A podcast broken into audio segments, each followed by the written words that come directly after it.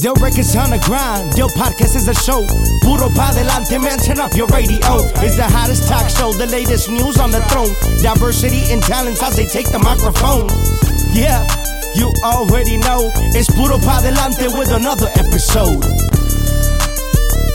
Rui Molina, Ángel del Villar. Y bienvenido a otro episodio de Puro Pa' Adelante. Y bueno, en esta ocasión nos acompaña alguien que nos va a enseñar mucho de todo lo que está pasando digitalmente, que yo ni sé qué está pasando, cómo puedes generar dinero ahora digitalmente. Creo que tú estás aún más empapado de eso que yo. Sí, uh, bueno, pues ahí tenemos un poco de, de amistades. ¿no? Pero bueno, este chavito está muy jovencito y ya está haciendo mucho ruido en todos los medios de comunicación. Con ustedes, señoras y señores, Jesús Martínez. ¿Cómo estás? bienvenido, bienvenido. Oye Jesús, bueno, bienvenido. Eh, ya tuve la oportunidad de, de leer, un, de leer un poco sobre ti, de, de, entrevistarte en una ocasión, pero me gusta mucho tu historia porque ahorita vemos que ya estás eh, siendo muy reconocido en el mundo digital, que es que NFT y qué sí, otra el cosa? mundo de NFT. En el mundo de NFT, que para mí es algo en chino, yo no sé mucho del NFT. Eh, antes que nada, platícale a la gente, antes de conocer tu historia, ¿qué es el NFT? Bueno, como antes en, la, nuestra historia colectábamos este archivos físicos y ahora con la pandemia y nuestra economía lo que está pasando todo el mundo ya estamos colectando archivos digitales. Entonces, este cada cada cierto tiempo se repite la historia como en México antes me platicaba mi papá antes de convertir en peso te daban otra cosa y con esa cosa podías comprar pesos. Entonces, eso es lo que estamos mirando en nuestra economía este primero en, en, cuando estábamos más más antes en, la, en los años primero eh, usábamos dinero como comida como cosas este de la naturaleza y después a dinero papel. Y ahora con la pandemia estamos yendo con dinero digital. Dinero digital. A mucha gente eh, que nos está escuchando y bueno a mí me daría miedo en invertir en un dinero digital. Porque cuál es el estigma y o, o qué crees que por qué la gente todavía no no se empapa tanto yo creo que falta mucho la educación. Ahorita este OpenSea, una de las marquetas, apenas miro, miro tiene un millón de digital wallets. Uh -huh. Entonces es un muy poquito número. Otra vez la población es muy grande. Yo creo que falta mucho la educación, especialmente a la, a, a la comunidad latina. Hay mucha educación, hay muchas cosas que se deben platicar para que no la, la gente pierda su dinero en fraudes o estafas. Es muy importante la educación. ¿Y cómo nos podrías educar a nosotros? O sea, yo cómo invierto en NFT, o sea, ¿qué es una moneda digital NFT en realidad? Bueno, hay, hay, dos diferentes. Hay un hot wallet que es un siempre está en línea como Coinbase, Gemini son ejemplos de hot wallets y hay cold wallets donde tú puedes poner tus criptomonedas tus NFTs, tus assets, los puedes poner en, en un Trezor un Ledger y ahí los puedes este, guardar. Este, lo diferencia de tradicionalmente internet, este, no, nuestra privacidad, nuestros passwords está, por ejemplo, está con Facebook, tienen eso todos los datos ellos. Y lo que está pasando ahorita ahora nosotros tenemos nuestra privacidad tenemos control de nuestra privacidad tenemos control de nuestro dinero.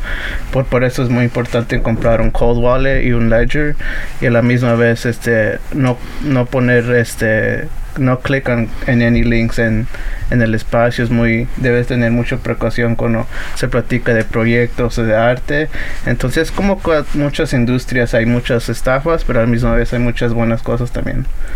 Por ejemplo eh, tú, tú, esto se escucha como un banco no tú pones tu dinero ahí Sí, este, tú puedes, este, diferentes monedas tienen ciertos valores, depende qué, está, qué valor tiene esa moneda al espacio. Entonces, la moneda de Ethereum hay contratos inteligentes, por eso la moneda sube de valor, porque la, la mayoría de los mercados de NFTs están usando la moneda de, de, Ethereum y Bitcoin. Ahorita, como fue la primera, es yo, yo personalmente miro Bitcoin como un un value asset, un como un, un, store value. Entonces, ¿por qué fue el primero?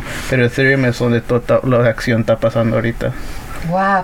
Bueno, acá, acá eh, estábamos platicando eso en la noche, ¿verdad? Que eh, Snoop Dogg, que lo hablamos un poquito en el episodio pasado, eh, lanzó, te mandé el artículo, ¿verdad? Lanzó sí. como que su disquera 100% NFT o algo así. Sí, compró este la disquera donde él empezó, lo compró y él va a empezar su lo, va a empezar el primer NFT label que, que nunca han mirado la, la industria especialmente de música ¿Y qué, en qué consiste? ¿Qué, ¿Cómo va a ser diferente? ¿Tú qué sabes de eso?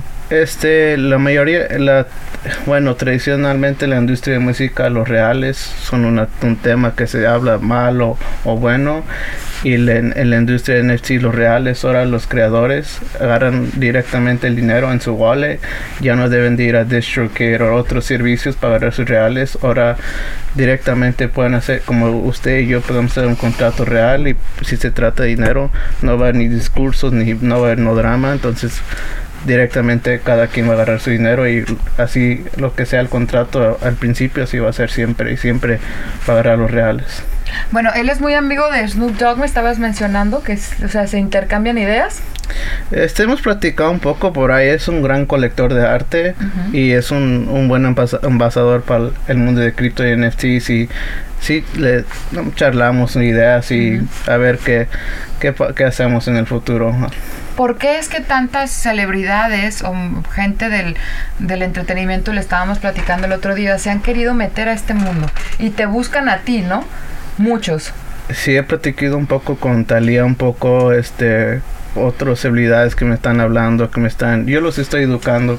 Antes de más de nada, la educación es primero, antes de hacer como un proyecto, hacer o invertir dinero. Yo creo que si se quiere meter en este mundo, la educación es primero y después de ahí pueden pensar, ok, ya me eduqué, ya estoy, y después de ahí debe de conectarse con la comunidad porque antes lanzábamos este un producto y después buscamos a la comunidad. Ahora en este mundo el primero se debe de invertir en la comunidad y después viene el producto.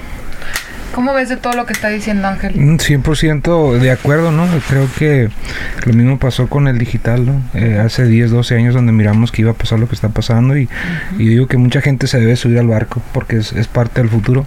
Eh, al igual nosotros ya tenemos un, paso muy adelante en cual en su momento pues lo vamos a, destapar esa, esa, esa carta, ¿no? Y bueno, este tus inicios, o sea, de dónde vienes, creo que contribuyó mucho a que tú estudiaras tanto, a que te comprobaras, ¿no? Como hispano acá en, los Estados Unidos, como la nueva generación que contribuye mucho a no solo a nuestra comunidad, sino en general a todo lo que es esto del NFT y todas las cosas que no entendemos. Platícame un poco de tu pasado. ¿Cómo es que llegaste acá, nacido acá? ¿Tus papás de dónde son? Platícame un poco de ti, Jesús. Sí, mis papás son de Puebla, México, específicamente de Aclisco, Puebla, en una comunidad que se llama Soledad Morelos. Inmigraron aquí en el 92 y yo nací en el 97 y vendíamos flores en la calle. Como muchos miran, venden fruta, venden chicharrones. Nosotros vendíamos flores en graduaciones o en cualquier ocasión en la esquina del gasolín. Me acuerdo que antes vendíamos este, en la esquina del McDonald's específicamente.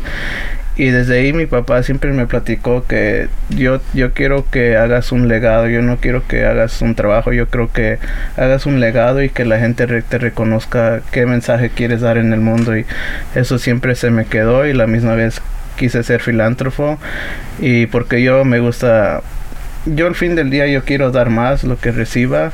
Y yo creo que aquí sí nos puso Dios para dar más a la gente que recibir. Entonces este pues por mis proyectos o por mi arte después la mayoría de que del Ethereum o del cripto que estoy acumulando lo voy a hacer para hacer socio impact projects. Entonces febrero 18 voy a lanzar un proyecto con el hijo de Robin Williams.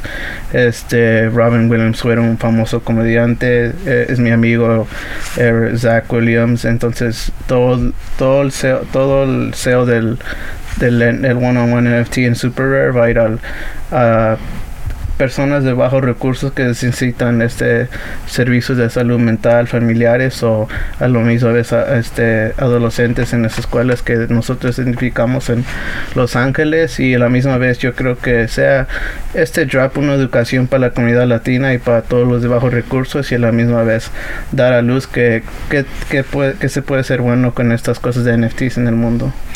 O sea que, bueno, y me mencionas, me imagino que porque su papá sufrió de, de, de salud mental ¿no? ¿Cómo es que escoges tú, por ejemplo, a qué tipo de, de, causa eh, ayudar? ¿Cuál, es, ¿Cuál sería tu misión? ¿Tú a qué causa quieres ayudar? Yo creo que las causas de mis experiencias de mi vida, mi papá tiene este depresión severa, entonces yo miré, viví y estoy viviendo en carne propia cómo es que un papá, cómo es como un querido tiene este depresión y cómo dicen ciertas cosas y cómo a veces afecta la vida. Entonces como yo tengo esta plataforma ya, quiero mirar cómo puedo a contribuir a la sociedad y a darle un poco de ayuda, o sea, un poco de inspiración a la gente que está pasando situaciones similares como yo. Ahí es donde hiciste tu clic con el hijo de Robin Williams, me imagino. Sí. ¿Cómo es que se conocen? Este nos introdució un gran amigo que se llama Geo. Geo es parte de la familia de real de DBF, Diane von Furstenberg, la famous fashion designer. Y él nos, eh, nos puso en contacto, hizo una cena con otros y desde ahí nos más platicamos como amigos y siempre, cada día platicamos. ¿Dónde van a hacer este lanzamiento? En ¿O Super dónde Rare. hicieron el lanzamiento? Vamos a hacer lanzamiento en Super Rare. Es la plataforma premier para one on one artwork.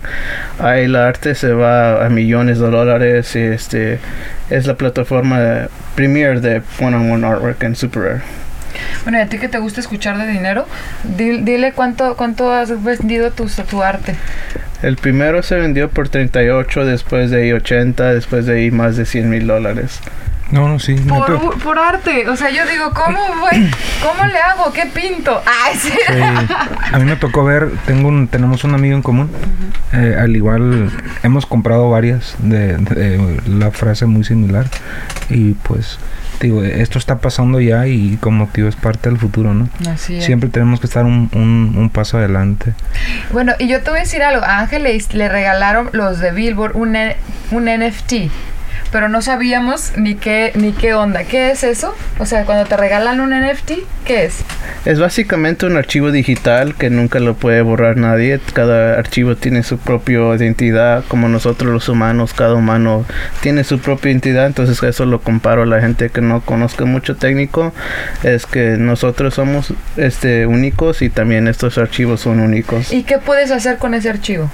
Este lo puedes este vender, lo puedes este store, lo puedes display en galerías, os puedes si tú tienes el IP de ese archivo, entonces tú puedes hacer muchas cosas de negocio con ese archivo.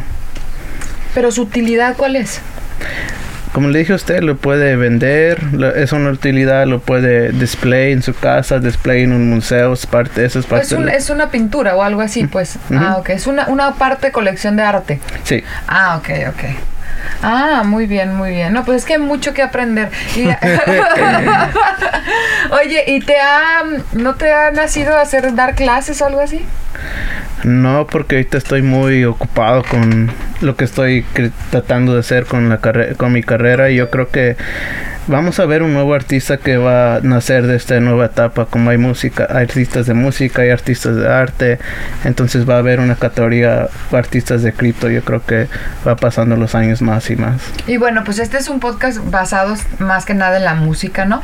Tú me mencionabas que hay un- un- una, una oportunidad muy grande para la industria de la música de hacer dinero a través de eso. ¿Cómo sería?